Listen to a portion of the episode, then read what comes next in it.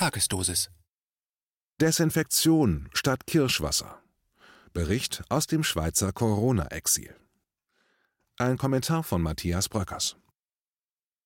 Ich bin ja seit einigen Wochen im freiwilligen Corona-Exil in der Schweiz, wo der Shutdown noch ein wenig strenger gehandhabt wird als in Deutschland. Auch die Baumärkte und Gartencenter sind zum Beispiel geschlossen. Am Gotthardtunnel, dem Tor in das Tessin und den Süden, gab es zum ersten Mal seit 40 Jahren an Ostern keine Staus. Nur 10 Prozent des üblichen Fahrzeugaufkommens wurde registriert. Auch in vielen Krankenhäusern des Landes herrscht Leere, weil die für Anfang April erwartete Welle von Covid-19-Erkrankten ausgeblieben ist, obwohl es in der Schweiz deutlich mehr Infizierte pro 100.000 Einwohner gibt als in Deutschland. Wegen der Leere in den Schweizer Spitälern hat vor ein paar Tagen der Kanton Zürich dazu aufgerufen, bei schweren Krankheiten und Notfällen keineswegs darauf zu verzichten, ins Krankenhaus zu gehen. Offenbar ist es vorgekommen, dass potenzielle Herzinfarktpatienten aus Corona-Angst lieber zu Hause geblieben sind, anstatt sich im Krankenhaus behandeln zu lassen. Auch Hausärzte beklagen sich in einem offenen Brief an die Regierung über die einseitige Berichterstattung.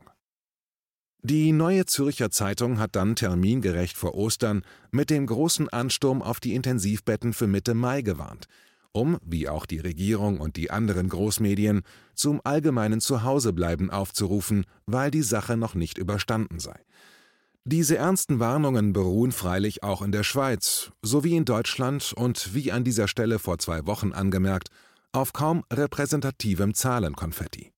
Die täglichen Zahlen von Neuinfizierten und Verstorbenen allein, so stellt es jetzt auch ein Thesenpapier namhafter Gesundheitsexperten fest, sagen nämlich über die allgemeine Verbreitung und tatsächliche Gefährlichkeit des Virus wenig aus.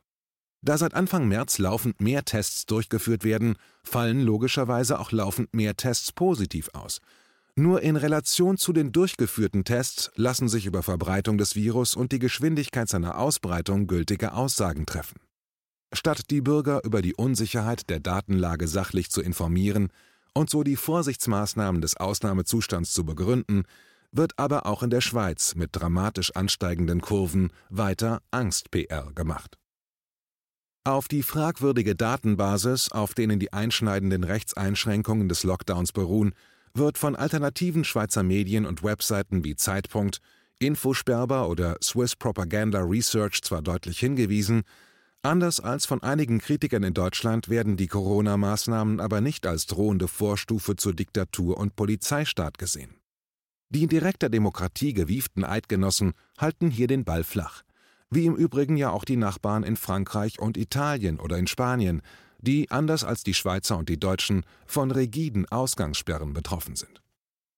Unterdessen wird in Bern ebenso wie in Berlin über Ostern intensiv beraten, wie der Exit aus dem Lockdown bewerkstelligt werden soll, was den Rösti-Graben, die traditionellen Differenzen zwischen den französisch- und italienischsprachigen Kantonen und der Deutschschweiz möglicherweise noch vertiefen könnte.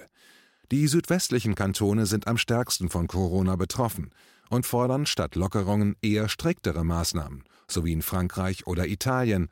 Im Osten und Norden des Landes hingegen werden angesichts leerer Spitäler und Arztpraxen die Stimmen lauter, die Schulen und Geschäfte wieder zu öffnen und die Wirtschaft wieder hochzufahren. Wie überall bewegt sich die Politik dabei weiter auf dünnem Eis.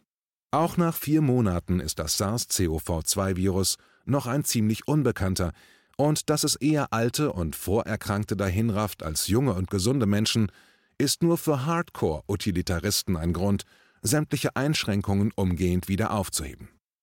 Dass freilich die Therapie nicht schädlicher als die Krankheit sein sollte, leuchtet auch Humanisten ein. Viele junge und gesunde über Monate einzusperren, um weniger Altersschwache zu retten, ist deshalb keine Lösung. Das sieht wohl auch der Schweizer Bundesrat so, weshalb zu erwarten ist, dass die Lockdown-Maßnahmen Ende April schrittweise gelockert werden. Insgesamt tragen die Eidgenossinnen und Eidgenossen die Einschränkungen bis dato recht gelassen. Dem Appell der Regierung, der auf Infotafeln überall im Land seit Tagen plakatiert ist, bleiben Sie zu Hause, bitte, alle, wurde weitgehend gefolgt. Aber, so melden die Sonntagszeitungen, langsam steigt auch die Aggression. Ähnlich wie Berliner Ausflügler in Brandenburg oder MacPom müssen sich Züricher beim Landausflug schon mal ein unfreundliches Haut ab anhören. Insgesamt aber wurden laut Polizeibericht an Ostern im gesamten Kanton nur drei Geldbußen wegen Verstoß gegen die Abstandsregeln verhängt. Knapp geworden ist in der Schweiz unterdessen der Alkohol. Nicht in den Gaststätten, die alle geschlossen haben, sondern für die Herstellung von Desinfektionsmitteln. Nach der Teilprivatisierung des öffentlichen Versorgungsamts hatte es sich für den neuen Träger offenbar nicht gerechnet, die vorgeschriebene Notreserve von 50 Tonnen Alkohol beizubehalten. Deshalb wurden jetzt Schnapsbrennereien und Spirituosenhersteller aufgerufen, ihre Spritreserven zur Verfügung zu stellen. Ein Desinfektionsmittel, das nach Kirsch oder Williams Christ riecht, ist mir allerdings noch nicht untergekommen. Matthias Bröckers veröffentlichte zuletzt Don't Kill the Messenger – Freiheit für Julian Assange im Westend Verlag. Er bloggt auf bröckers.com.